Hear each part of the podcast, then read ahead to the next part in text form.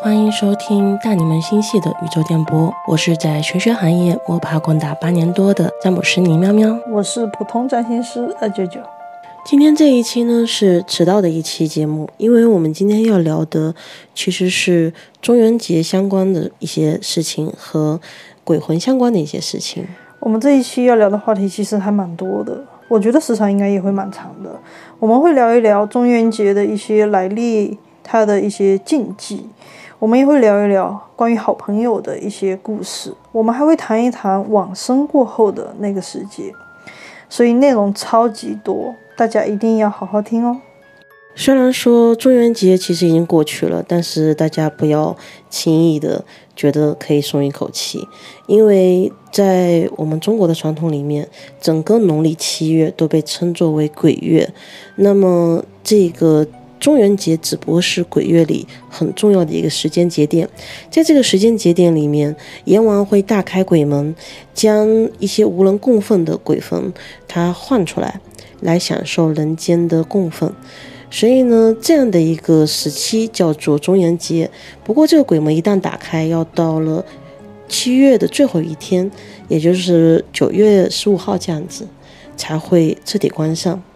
所以鬼魂们一年才出来吃一次东西哦，没有人供奉的鬼魂，他真的有一点可怜哎。说不定他因为阴间的时间跟我们的流动是不一样的呀。啊，所以跟那个呃道教神话里面说天上一天，地上一年。对对对。哦。所以说不好，他们每天吃饭呢，好像也不一定，因为对于地府的一个说法，好像是时间流速会更慢。所以说我们真的搞不懂。鬼魂们，尤其是没有人供奉的孤魂有鬼们，他们到底多久吃一次饭？那我们现在就来讲一讲鬼月，它到底有一些什么样的禁忌？一共有总结出来五大禁忌哦，大家一定要仔细听。第一呢，不能吃供奉那些先人的嗯祭品。这个的话，估计每个地方的习俗都不一样。但是呢，在七月这一个时间，农历七月这个时间的贡品，最好还是不要去吃比较好。嗯，其他的时间，因为每个地方习俗不一样，像我是福建的，嗯，我的老家并不是清明节祭祖，而是中秋节祭祖。那么这个时候祭祖的话，就会有带很多的食品啊，呃，鸡啊、猪头啊这些。那这一些不吃是有点浪费哈。是的。哎，我听说那个供奉仙人的那个东西啊，因为仙人会先吃过一遍嘛，所以它的食物的香味啊，包括味道啊，都会更差一些。没错，没错，没错，是这样子。就算是把，因为基本上供奉仙人的这种祭品，像我们这边就是白白灼一下。就是也不会好吃，用水煮一下，但是回来之后会，嗯，一般做成汤啊或者什么的，但是其实味道也不算很好，比起平常吃的那些鸡鸭来说，哦，觉得确实会就是少点滋味，那种滋味就有点说不出来。所以说供奉先人的祭品可以吃，但是可能七月半供奉游游魂野鬼的这个吃就不太好，是吗？对，它会影响到我们身体的一些磁场，毕竟被太多的游魂野鬼吃过了，我觉得是沾染了非常多的嗯不好的能量，对那边的气息，也不能说不好，就是那边的气息。哦，懂了懂了。其实这个事情我们之前。呃，我们的狗狗还干过一个蠢事。你要讲傻白的事情是吗？对，就也就去年的七月吧，当时我们也没太注意，然后呢，带着我们的狗狗去散步，然后因为我是福建这边，就民俗还比较的，怎么说做的比较的完全，嗯，就会有人在路边祭拜。而且很多。我们那次是去河道那边溜的时候。对，河江边也算是河边吧，河边的一个小公园，然后去溜，然后就有人在河边祭拜。其实好像每到每月的十五号都会有人祭拜，甚至有人撒很多的纸钱在那个公园里，但我过去都没有在意过。其实我们真的不清楚他们在河边祭拜的是是什么，是仙人还是呃一些游魂野鬼？其实我们是真的不清楚。我我猜测哈。嗯，在河边祭拜的应该是在那条河里完事的，对。然后在，因为那条河不是旁边还有个十字路口嘛？在那十字路口上面，我们之前也看到过，就是烧的纸钱嘛。对对对。那那个地方应该是祭拜出车祸的。哦，因为一般像这种玩死的，用日本的说法就是有地缚灵的出现，它会被不断的束缚在那个地方，它没办法游离。它好像说还会反复的发生你死亡的时候的事情。对对对，所以估计那边去祭祀的，应该就是在那边去世的那些亡魂们。所以也算游魂野鬼。那我家的狗狗呢，它是一只萨摩耶，其实嗯毛病挺多的，因为不是从小养大的狗。最大的毛病就是贪吃。是的，虽然我们平常管的都已经很严了，但是呢，它偶尔去外面还是会捡东西吃，然后有时候嗯萨摩耶很大一只，它那个一一嘴下去，呃我们也来不及反应。结果那一次好像就是我们一开始没有发现它它到底是发生了什么，就是狗子走着走着直接倒下去了。把我们吓半死。我们对我因为那段时间有投毒的一些事情嘛，我们以为我们家的狗吃了毒药，呃，然后当时呃喵喵它是我跑着，对我跑着去最近的，大概可能距离有一公里左右的一个便利店去买了盐巴和大瓶的矿泉水，想要给它催吐。对，然后他后面返程的时候碰到一个好心的外卖小哥，骑着帮我电动送回来了车把他送回来了，对 所以马上赶回来，然后呢就给他催吐，呃，后面吐出来过后，我们没有发现任何异常的东西，也没有发现任何的药物啊之类的东西，吐出来都是正常的东西。但是他吐完之后就就正常了。对，吐完过后狗马上没事了。当时，当时我就意识到，因为因为那个时间，我后来想到了，我想到，哎，那个时间刚好是十五十五号左右，就农历十五号左右，说会不会有人在那边祭拜？我当时心里一直不放心，因为很害怕是投毒。如果是投毒的话，我害怕毒毒药被他们已经吸收了，所以就想去查一下到底是吃了什么东西。我就继续往前走，走到我们走过的地方，然后发现一片狼藉的贡品。人人家在那边摆了好几碗贡品，什么有白酒啊，有饭啊。这个家伙，这个吃货，他把人家的白酒和饭哐哐反正全吃了。那最后吐出来的东西里面呢，也没什么东西，我也没什么东西，就是它吃下去的饭，呃，和我们喂它吃的狗粮，呃，还有一些白酒，呃、有一点点酒气有有一点点那种酒气，我们是不知道那是白酒的。然后后面我们就知道这个狗是喝醉了，它不是真的中毒了。所以这个事情，哦，这个其实是一个事情，因为这里面还有白酒，还有的时候还说得过去对哈哈。但第二次也是在另外一个河边的一个小公园，也是他吃了就是仙人的贡品，对，这个狗真的我们都快气死了。然后他就变成了喷射战士。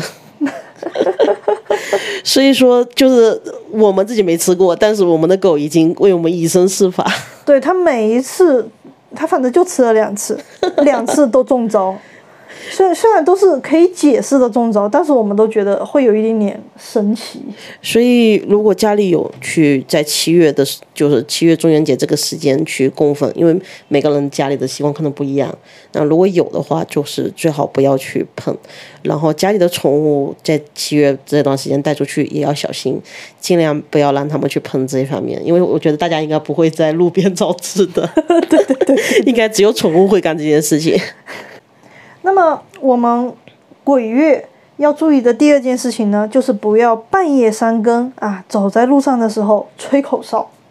夜晚的口哨声呢，容易引起好朋友的注意。那本来你一个人走在路上，可能他还没有注意到你，你那种口哨的声音一出来，会马上吸引到可能还不止一只的好朋友的注意。但有些人好像还会吹口哨壮胆。哎，其其实好像风铃就那种铃铛，对说会招鬼。对，呃，我之前早几年吧，就是流行和风的时候，还蛮喜欢那种透明的合适的那种风铃，觉得很可爱、很漂亮。但是后来我一个朋友说，你不要挂，挂了家里会穷，因为会穷对会穷，因为会招好朋友来家里拜你的家的运势。哦，所以台湾人他说不不要在床头挂那个风铃嘛，但是谁会在床头挂风铃？呃，如果你床头或者床边有一个窗户的话，你想，你想象一下，那个窗户里面吹出来风，然后上面挂着风铃，是不是很美好的一个景象？那晚上不要睡觉吗？就有些人可能睡得没那么，而且其实风铃它不一定需要发出声音来呀、这个东西本身就就它就吸引一些游魂过来玩它。哦，感觉有点像是逗猫棒一样的感觉。就因为游魂它去操控一些物体，其实是挺困难的，尤其是新出现的游魂，那么他就会想要去做一些事情来试验。那我觉得婚礼算是个蛮好的试验自己能力的一个东西。所以说大家绝对不要因为好看或者好玩就在床头去挂风铃。那我包括吹口哨这个事情，我是有看到一个评论啦，嗯，他是有说自己小时候他是不信邪，因为也是有听家里的老人说不要在夜晚走在路上的时候吹口哨，这样子很不好。他不信邪，小孩子嘛，他就非要吹。结果呢，有一天晚上。他就听到对面的树林里面有一声口哨声回应他，他当时直接吓尿了。那你也要小心了，最近出去遛狗，不要用口哨声把狗喊回来哦。是啦，其实好像我我会吹口哨喊我家狗回来，那我最近要注意，要注意 啊。对对对对对。那第三点的话，其实就是不要靠近水边，也更不要在野外玩水，而且呢，尤其可能大家会忽略的一点哈，就是。看到景的时候，不要探头进去看。其实日常最好也不要做这件事情，因为这件事情真的就是让我自己蛮惨的。对，喵喵有中过招。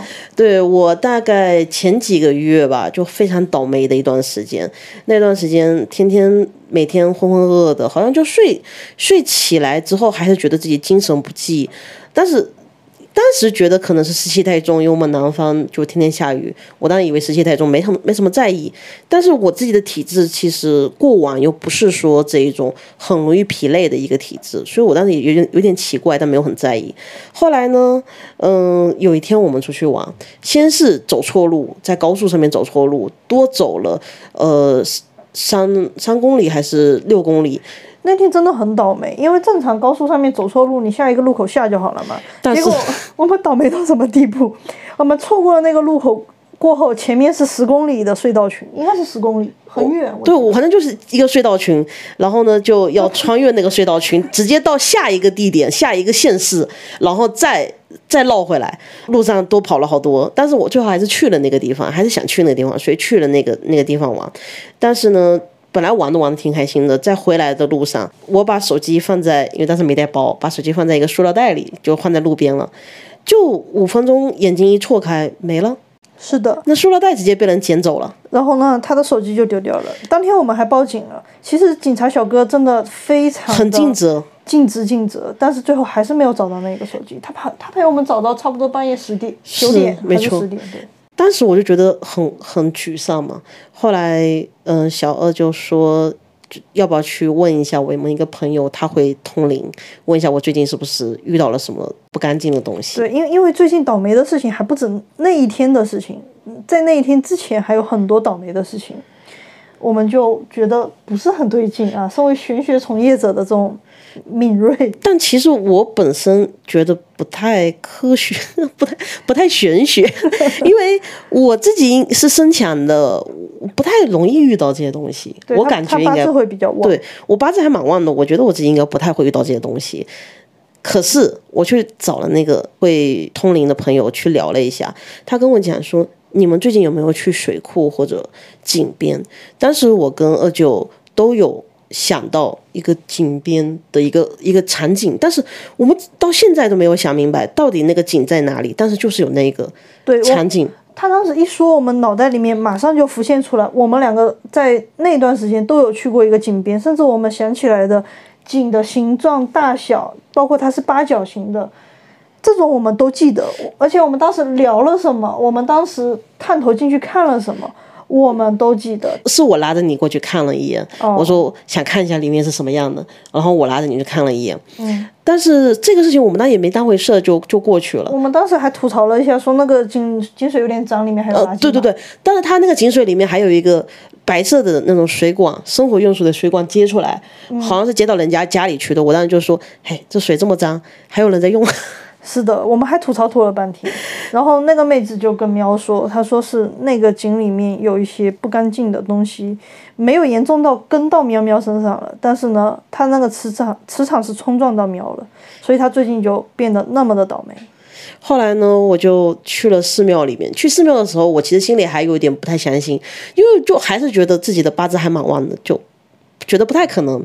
然后去寺庙的时候，我就问菩萨，南方这边有个叫圣杯的东西，我不知道你们知不知道，就是阴阳卦可以问神明一件事情是是还是否的一个工具。然后我就去掷那个圣杯，我问菩萨说，是不是我身上确实有一些好朋友啊？那些负面的能量啊，菩萨说是，然后我就问菩萨说，那能不能帮我去驱除这些东西？我以某一个方式去还愿，然后菩萨说可以。那在此之后，导师运势就正常了。对，所以这一次事情过后，我们是再也不敢去看什么景了。那个妹子跟我们说，看着都要绕着走。那个妹子跟我们说，我们当时如果没有探头去看那么一眼，可能也就没什么事。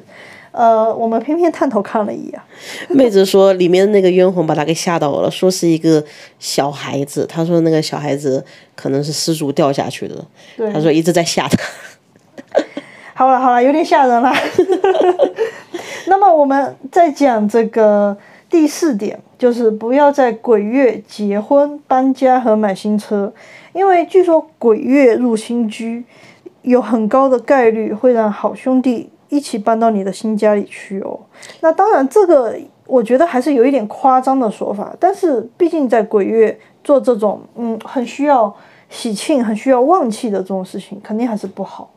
哎，说起家里闹鬼这个事儿，我就想到我们前段时间一个很好的朋友，他就在中元节后一天打电话跟我们讲说他吓死了。我们说怎么了？他说中元节晚上洗漱完之后出来，发现他卧室里的那个电视。自己亮起来了，而且他那个卧室的电视，他说已经有半年，还有一年，还是一年没有用了，所以他那个遥控器都是直接放到书桌的抽屉里面的，没有任何人，因为他家就他和一只狗独居，对，没有任何的可能性那个遥控器会被碰过，呃，结果电视就这么开了。他当时吓得不行，直接去把插头给拔掉了。他不是说他第二天醒过来才反应过来，昨天是中元节吗？对对对，他给我们打电话那天才反应过来，前一天是中元节，所以又吓了一天。其实他那个房子说实在风水不是很好，我们也劝过他好几次，呃，要不要去搬家，但他好像就不是很想搬。对他各种各样的阻碍让他不想搬，也也也可能是房子本身的影响。让他觉得有各种各样的阻碍，不想搬，这个是讲不清楚的。其实这一个我觉得就挺有意思的。有的时候你不好说是自己的运势、自己的这个命运在推动你选择一个不好的房子，还是说你自己选择了那个不好的房子。但我们会发现，在你运势低迷的时候，你遇到不好的房子，你会有更大的阻力去换掉它。是的，你更不想要去去折腾那种感觉。是的。说起来选房子这个事情哦，好像是有一种说法说，把那个小孩子弄到自己刚买的房子里面去，然后小孩子因为他眼睛是能够看得到一些东西的嘛，如果小孩子哇哇大哭，那这个房子可能就不能要不能买。如果说小孩子都很安静，呃，那这个房子就是不错的，里面没有什么不干净的东西，有这种说法对吧？呃，有，但正常人没有把小孩子放到。房子里去的这种感觉，但是我我还真的有一个朋友，我觉得正常人不会，但是他他家就很奇葩，当时就也是好玩哈，买新房子的时候就把他放进去试，后来他就得病了，而且那个病就是属于去医院里检查不出来的那一种，后来也是因因缘巧合遇到了一个道士，才帮他解决了这件事情，后来他就算是皈依了道教，因为这个事情还是不要做了，因为有一些人会把小动物啊之类的放到嗯。房子里去测试这个，呃，据说是要狗狗就可以嘛，狗狗据说能看到一些东西哦。据说是黑狗驱邪，白狗能够看到这些东西。对，但白狗没有驱邪的功能。我们家两只大白狗。啊，对对对，好偏题好远。呃，是的，我们拉回来哈。然后就是说，鬼月不要做的事情第五件，也就是最后一件，不要穿全部都是极端颜色的衣服，比方说大红色。禁忌哦，绝对不要穿全黑的衣服、全白的衣服都不要去穿。嗯，据说穿这些颜色不太对的衣服也会更容易招鬼一些，尤其是在夜晚还走在路上的时候。他这边其实指的极端是从头到脚全是一个颜色。是的，就如果说你上身穿白色，上身穿黑色就没有关系。但有遇到一些人比较极端，他会全身一身黑，全身一身白的人相对来说少见，嗯，但也有啦。但全身一身黑的会更多，那就就很很需要注意，包括鞋子也是黑的，裤子也是黑的，呃，身上上衣也是黑的，这样子，因为颜色是会影响我们的磁场的。它黑色、白色、红色这三个颜色是很容易把磁场调到跟好朋友差不多 一些不对的频率上对。，所以这样子在鬼月这种好朋友很多的情况下面就不是很适合。那黑白灰档就有点要注意喽。对，要注意，要注意，灰色其实也不是很好。那我们讲了这么多，其实一直在讲鬼月的一些事情。那现在其实我们也想讲一讲鬼月的主角，它到底是一个什么样的存在？关于鬼魂，我不知道大家会有什么样的一个认识。大家可能大多数人的认识还是集中在于有这个东西还是没有这个东西的探讨上面。当然，作为一个玄学从业者，对于有没有这个事情，一定是觉得是有的。对呀、如果说没有鬼魂，那很多的宗教呀都不存在了。我觉得主要是玄学的一个研究者们，他们会以一个更开阔的视野，不单单是唯物主义的视野去看待这个世界。那在这个世界上面，除了一些物质的东西以外，还有一些我们没有办法探测的东西。对于这些东西，我觉得就是一种保留态度。其实也不能说完全没办法探测，不是说有外国的科学家有做过实验，人死了过后，你说那个二十一克实验，对对对，人死了过后，你的身体就是会在你死的一瞬间变轻二十一克。好像在若干年后被辟谣了。哦，是吗？辟谣了吗？对，因为说是一些实验上的不严谨，导致了这二十一克。好吧，但是其实我觉得，就不管说它是不是真的能被探测出来，嗯、很多人的经历来说，你必须承认这东西是存在的，因为我们自己的一个感受可以去让我们探索这个世界更深的一个层面，呃不仅仅是我们看到的能够被记录的那些东西。嗯，有些东西没有办法证实，但也没有办法证伪的情况下，那就相信它存在也吧，可以相信它存在。毕竟这世界这么广阔。对，孔子也说要敬鬼神嘛。如果说以我的观点来看待鬼魂的话，我觉得鬼魂像是一段脑电波，就像是我们生前的脑电波，其实是可以被仪器给探测的。嗯，但是死后，也许这个脑电波就变成了一个另外的频率，它没有办法被我们人类的仪器给捕捉到。也许若干年后能够研究出来个仪器能捕捉到这个东西，但我认为它就是一个频率，这个频率只是说不好被探测到而已。那这个频率跟我们生人的频率也是不一样的，不在一个频道的，所以我们生人大多数时候看不到好朋友。可是当你身边都围绕着这个频率，就像鬼月，我就是属于身边的这种好朋友会比较多，可能你会经常遇到他们，不小心、不经意的状态下遇到他们，经常遇到，也许你的频率也会慢慢的有一些改变，转变成同频道呃，对对对被被同频了。说起来，我老师有听说过一个事情，就是说有一种说法，认为成年人他在放松、娱乐和休息的时候，他会发出阿尔法波。那么他在比较辛苦、劳累，或者说不是一个放松状态、比较紧绷的时候呢，他就会放出贝塔波。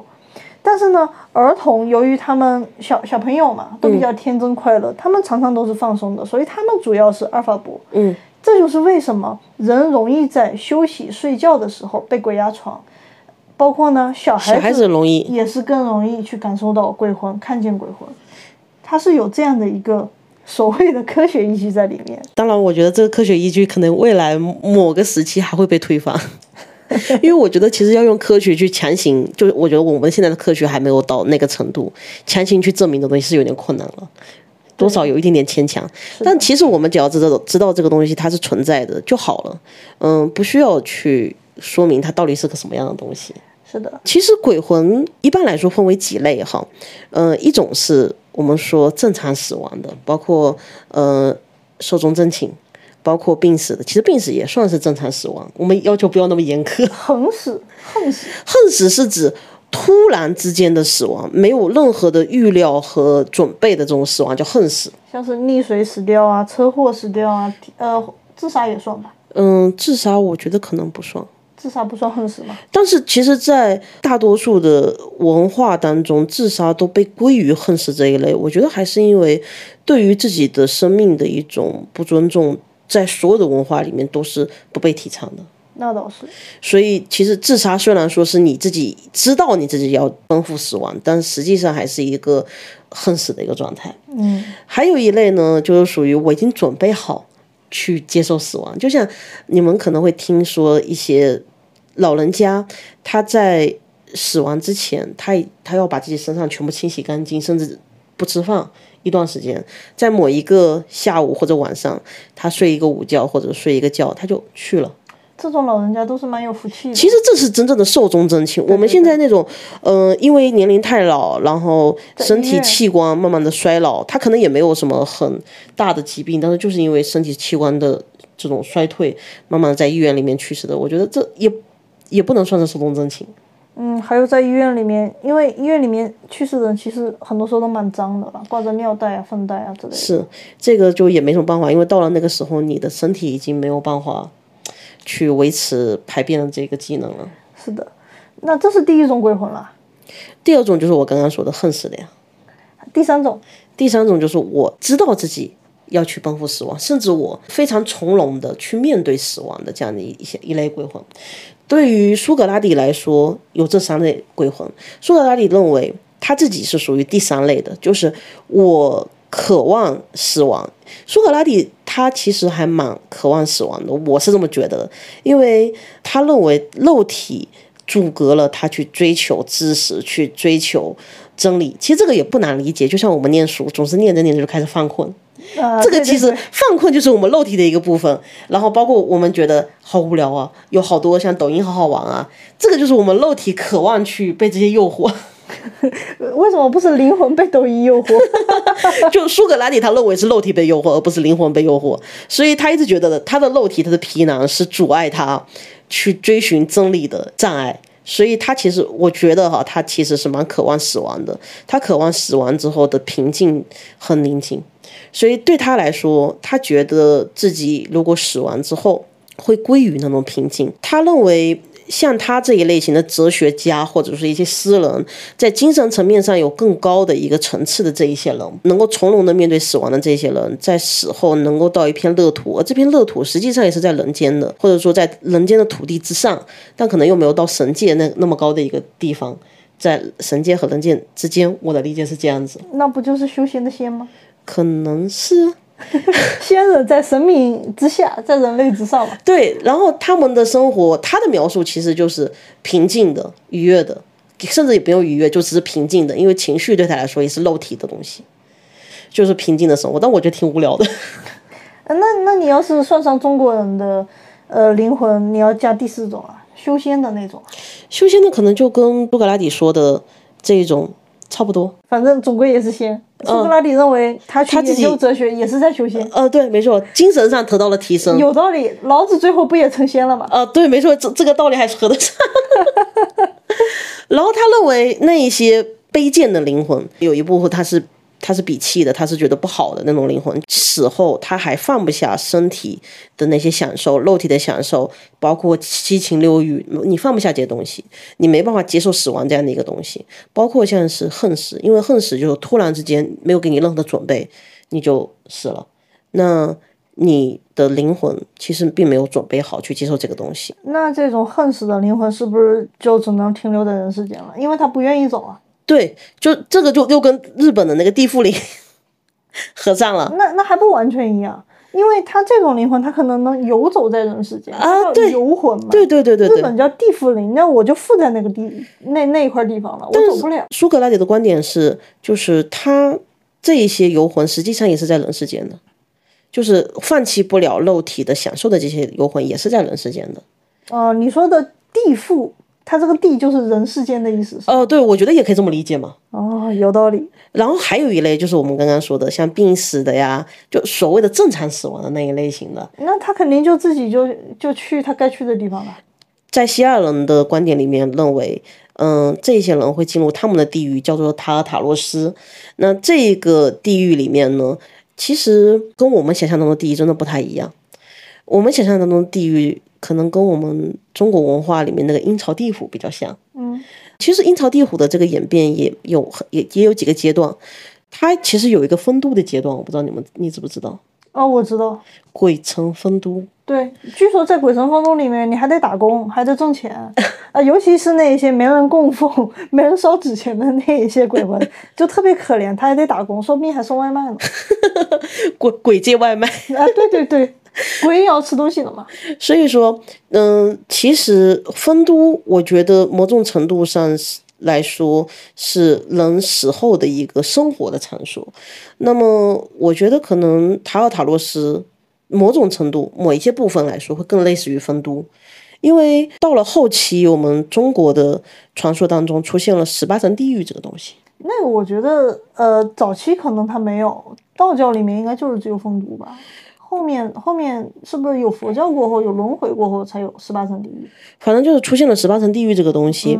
十八层地狱这个东西，它是一个用来惩罚。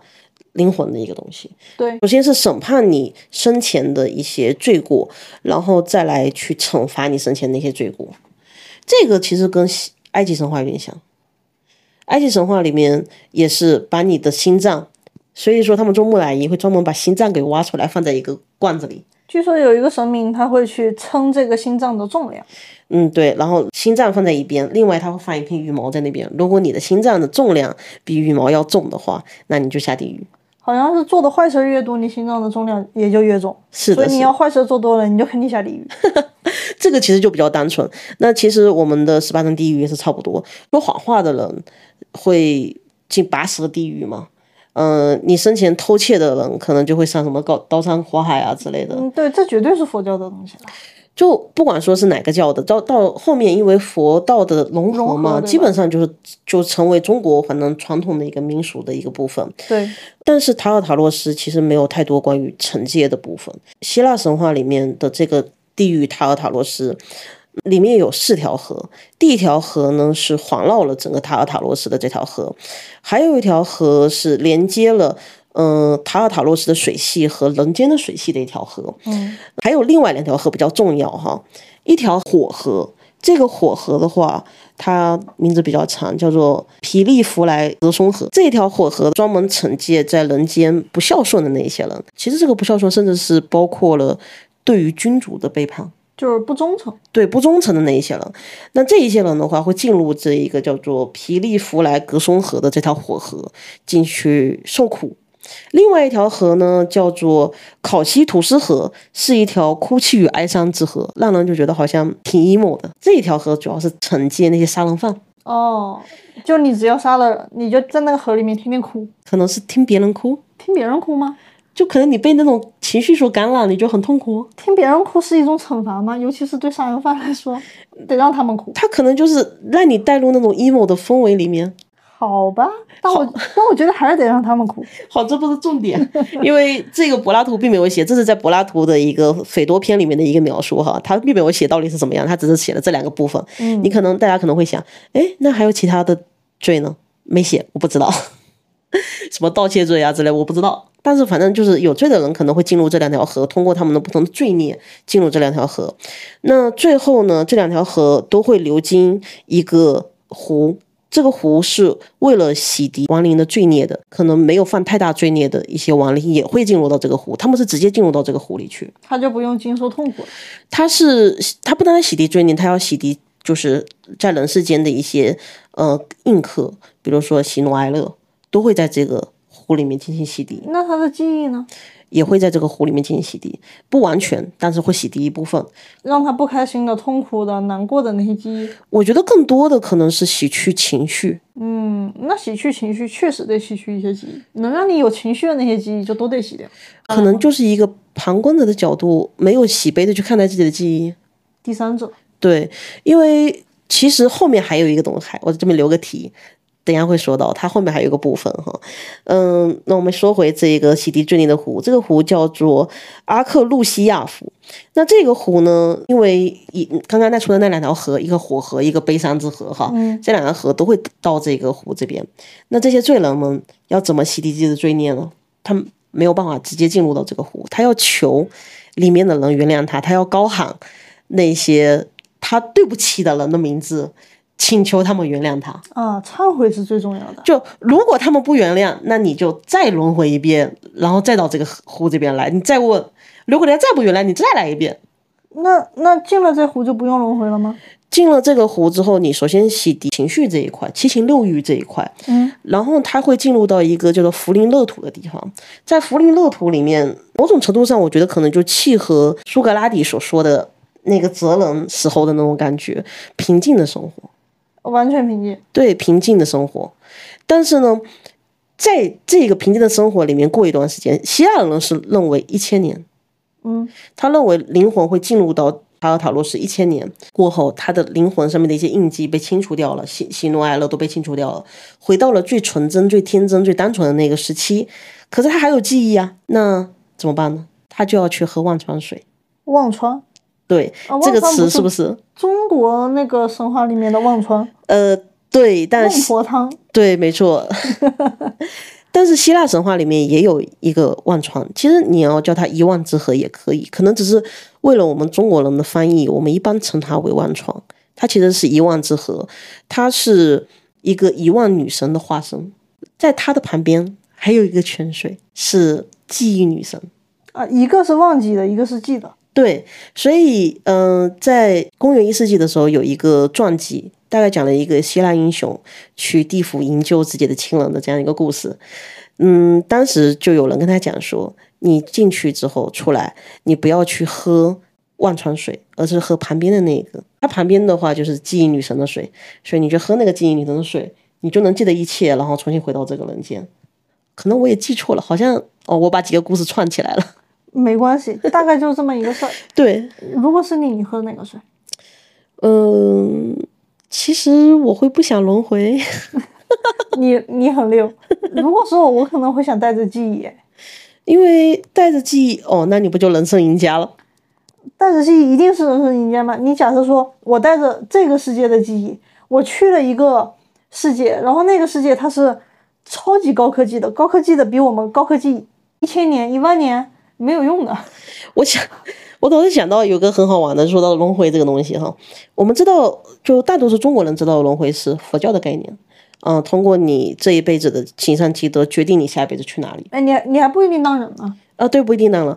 但是希腊神话里面也有轮回这个概念，而且我们刚刚说到那些人在福林乐土上面生活，那些灵魂在福林乐土上面生活，竟然叫乐土，应该是乐不思蜀的呀。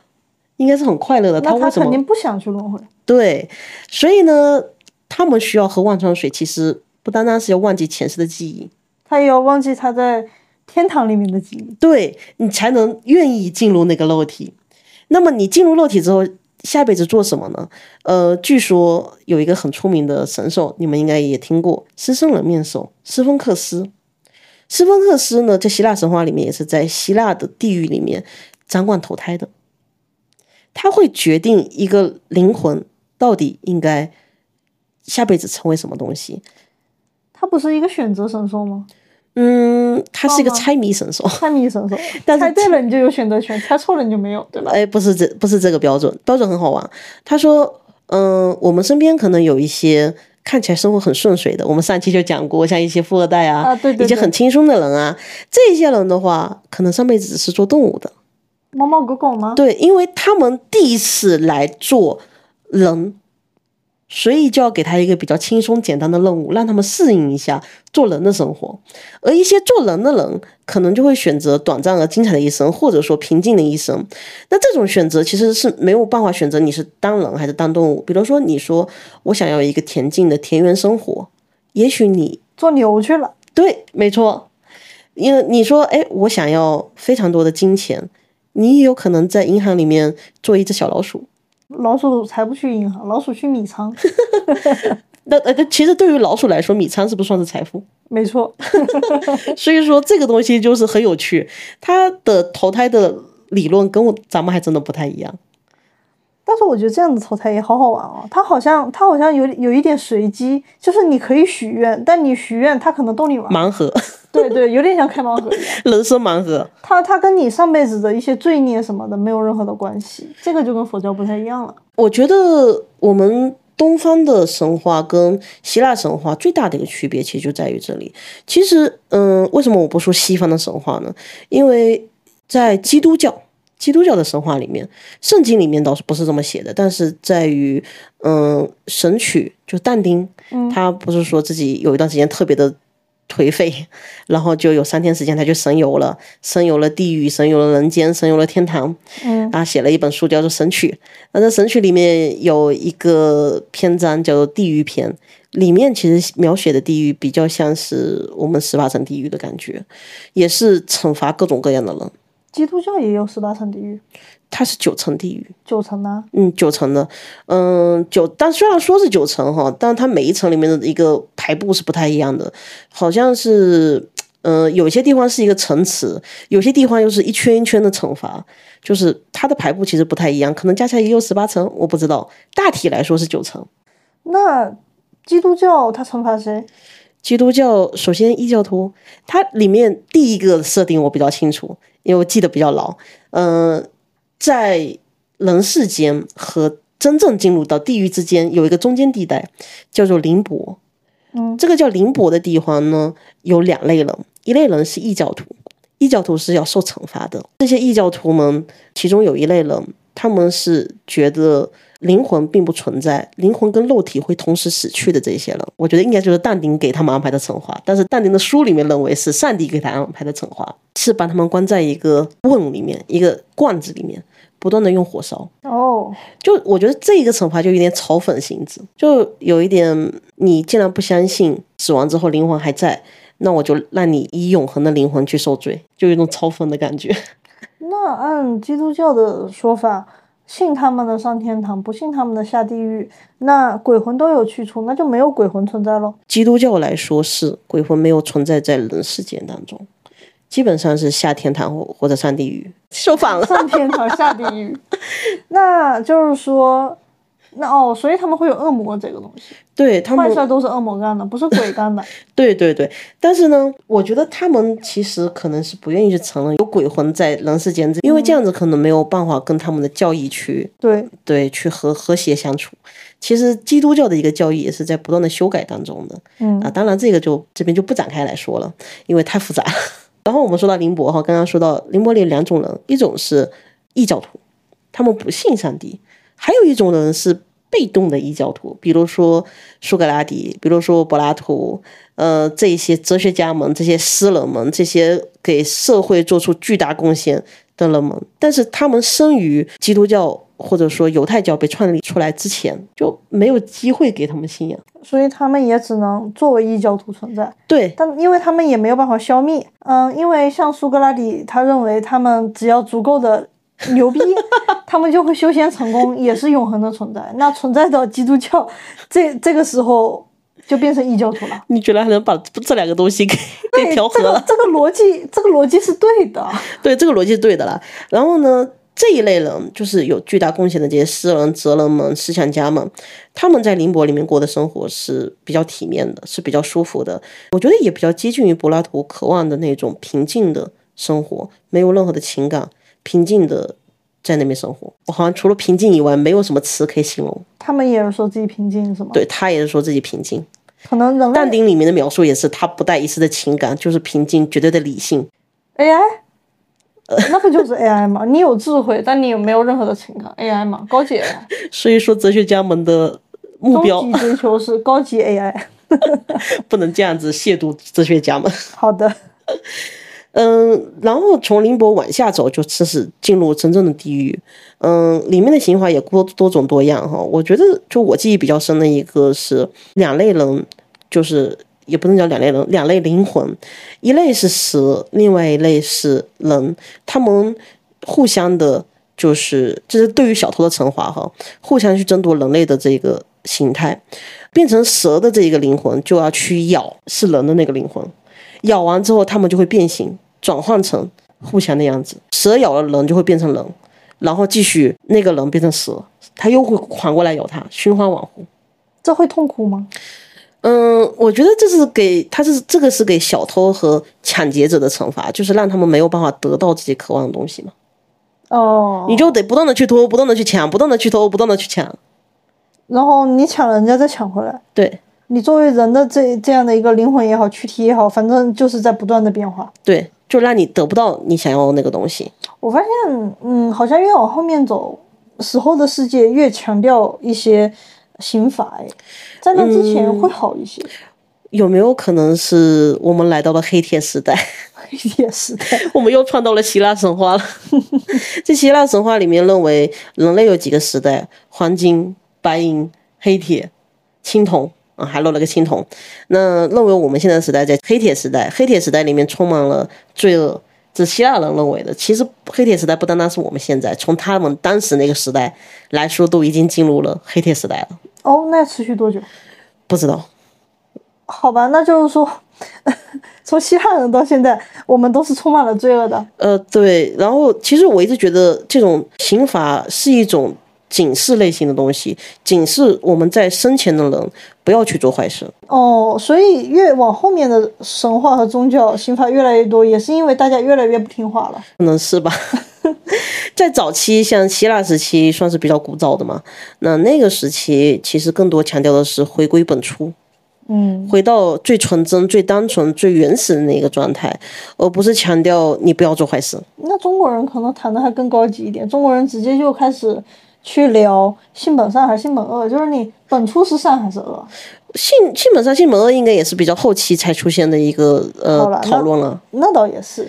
其实你说，如果说如那希腊人都是认为是性本善的了，不然你怎么回归本初呢？假设性本恶的话，嗯，他应该认为是性本空白。性本白纸是吧？对，后面都是大家自己染上去的。对，没错，他就是要把那个染上去的东西漂干净。所以去那个极乐净土，忘记让自己变成一个嗯不那么高级的 AI。主要是去那个湖里了。对，没有没有情绪，也是为了漂白。漂白，漂白之后再重新再出生。所以说，人世间是个大染坊。那我们谈论完死后的世界之后，我们来讲一下什么样的人容易见鬼呢？那刚刚讲了嘛，小孩子肯定容易见鬼了。对，因为他们频率跟鬼可能比较合。其实也有一个比较确切的说法，叫做小孩子的颅顶还没有光。在道家认为，就中国的玄学认为，小孩子的头顶上面、头盖骨上面，也不是他们认为是真的啊，我是看过，对吧？对，我是看过小朋友那个，就头顶上面是有一个。嗯，有点像吹气球一样，你会看到上面在跳。对，他的那个小孩的颅顶是没有长合的，对，要差不多长到一两岁这样才会慢慢的完全合上。哎，你说中国古人他也不解剖哈？中国解剖他好像认为是不道德的嘛？这不需要解剖，因为你能看得到。我刚刚说了，你没看过你弟弟吗？那个头发剃干净就能看得见是吗？就头发没长出来就能看得到啊。我我我不知道，我没看过。我我有看过我弟弟。我我医我学医的嘛，所以我是知道是没长合的，我知道这个事实，但我是没有见过。我我是见过的，因为小时候就是无聊就看我弟弟睡觉的样子。他头上的那个颅顶没长合的时候，就像是上面蒙着一层薄薄的橡胶膜，然后里面有人在吹气一样，吹一下就鼓起来，然后吸一下就收回去，那种感觉，跳动的一个感觉。嗯，我觉得你弟弟的比较夸张，可能他头比较大，可能是吧，就很明显，就很明显。所以他们是通过颅顶的那个去接受一些我们看不见的信息吗？嗯，还有一种说法，说是有第三只眼，就是在那个二郎神。呃，第三只眼其实说的也是颅顶，说的是后天修炼出来的颅顶，说的是，嗯，我们先天的颅顶闭合之后，你后天通过修炼，然后再把那个颅顶打开来。哦，你说说的都是一个东西。对，其实说的都是一个东西。那在二郎神一样，在在那个儿童前面只是一个形象。哦，不是真的艺术形象，对，实际上应该是在你的天灵盖顶上。嗯，所以很多三好像是说三岁还是五岁以内的小孩都是能看到一些不干净的东西的。嗯，包括甚至有很多人认为比较小的小孩他是有一些前世的记忆的，但是随着年龄的增长，他会慢慢的忘却这些东西。嗯，我其实是在蛮多平台上有看到有人有一些妈妈去讲自己的小朋友。呃，跟自己说，妈妈，我当时为什么选你呢？因为我觉得你长得好漂亮，看起来好温柔，所以我当时选了你。这就是他在出生之前他的一些记忆。但是他说，嗯，自己的小孩差不多长到三岁过后，就不再经常的去提到这些东西了，他开始忘记这些事情，因为颅顶关掉了。对，因为他接收不到那些信息了。其实颅顶可能一岁左右就长合了。嗯，可能有一些小孩天赋异禀吧。我觉得可能就是记得住，还记得住一些信息。嗯，所以除了小孩以外呢，还有谁容易看到鬼？按 中国人东方玄学的说法，那就是八字比较弱的人，他是会更容易招惹一些。呃，鬼魂啊这些东西的，那甚至有一些人他是八字群阴的，那就是真的会天赋异禀。这就也是我说，我觉得我自己应该不太会招惹这些东西，因为他八字蛮旺的。对，那从西方的玄学角度上来说，西方的星盘上面来说，我觉得可能主要看八和十二宫。嗯，没错。我觉得尤其是十二宫。其实我一个很好的玄学的同好，他就是十二宫非常非常重。看到他的盘的时候，就在惊呼说：“哇，你居然没有来做玄学，他只是喜好，但他没有把这个当做一个就是职业，因为家里不让。对他，他其实是有家传的，但是家里不让他继承那个家传。对，家里说你去体制内更好。对，但我真的有觉得蛮可惜的。哎，那你觉得能看见好朋友，他是好事还是坏事啊？其实，作为从业者来说，这对我来说是个蛮矛盾的心理。一方面又挺羡慕那一些，嗯，懂得或者说能够有这个能力的人，因为毕竟吃这碗饭的有这种能力，就像是老天爷赏饭吃，老天爷给你的金饭碗，你也多一个渠道去探索未知的一一个世界吧。对，但是这个东西，就我身边会通灵的这些人说，都是没办法学的。这个东西就是机缘巧合之下。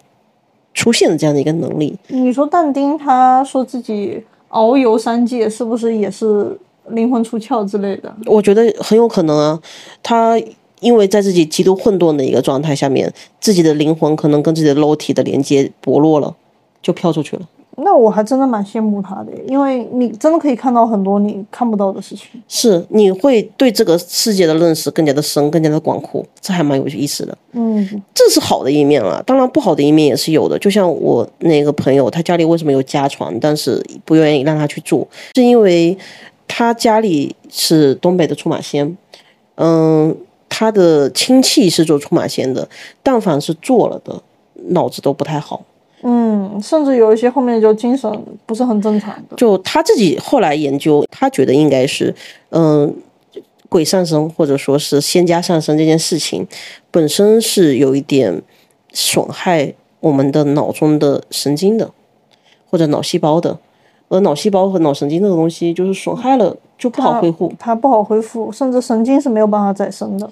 对，所以说就会变得有一点神经，就是神经病的那个神经，而且经常会头痛啊之类的。哦，那就是脑部有点受损。其实我们之前去找那个神婆，我们当地有个蛮出名的一个神婆，这个神婆她也是通过上身的方式，不过她的上身不是仙家，应该是我们当地的过往的某一位将军。或者说比较出名的一个保家卫国的人士，那他死后也是受到供奉嘛，所以再继续修炼这种感觉。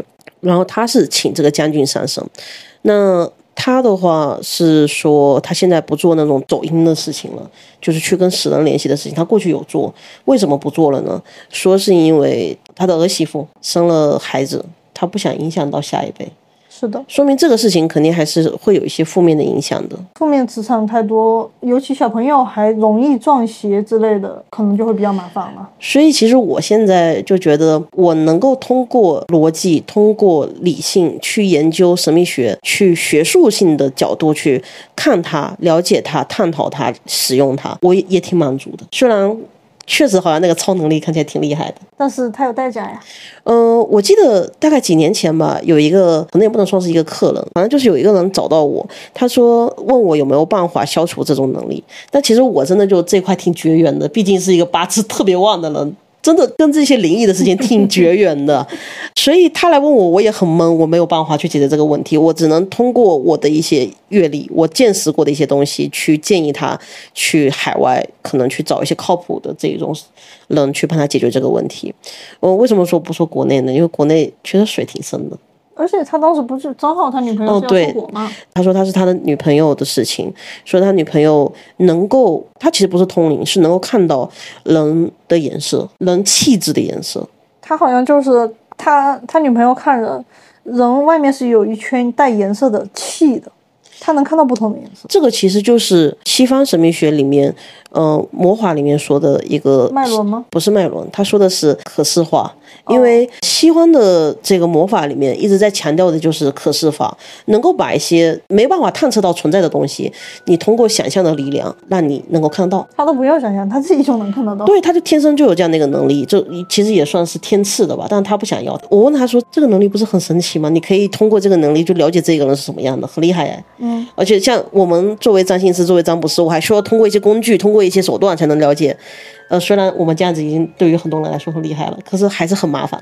我好想给他看一下哦，我好奇我是什么颜色。他说为什么想要舍弃掉这个能力呢？因为他看到一个人的一个状态的时候，他会盯着看。会让别人觉得不适应，然后也因为这样的一些原因，就是在人际上面造成了一些困扰。哦，他没法控制吗？没办法控制。所以，我我也是说，如果他自己就是说对这个能力也有想控制的这种心的话，也可以去找一些通灵师啊，或者相关的这种从业者比较靠谱的。当然，我也跟他讲说，这个水不管国内外其实都挺深的，嗯，可能国国内会相对来说更深一点。嗯，主要他这个跟那他们那种出马的症状。还不太一样，嗯，对，还不太一样。我感觉更像是国外的那种通感啊、通觉啊，对对对，那种灵觉的那种感觉。不知道他现在到底有没有把这个能力给消除了？但我我觉得这个能力而言，我还是蛮蛮想要的，因为觉得很神奇，能够看到一个人的颜色是什么样的。但是可能通灵。呃，慢慢的觉得还是算了。年轻的时候觉得哇好酷啊，但现在年龄越来越大，觉得还是算了。作为一个人类，能够通过自己的理性和逻辑去探测到自己能探测到极限就够了。人类就是最好的一个生灵，也是最高级的生灵了。可能有比我们更高的？他他们不是生灵，他们他们没有生，他们没有血肉，就不不能叫生灵。如果外星人他是以一种鬼魂的形式存在呢？哦天哪，我们还要聊外星人吗？好了好了，那今天也时间差不多了，希望大家听完这一期之后，对于我们身边的好朋友有一个更新的认识。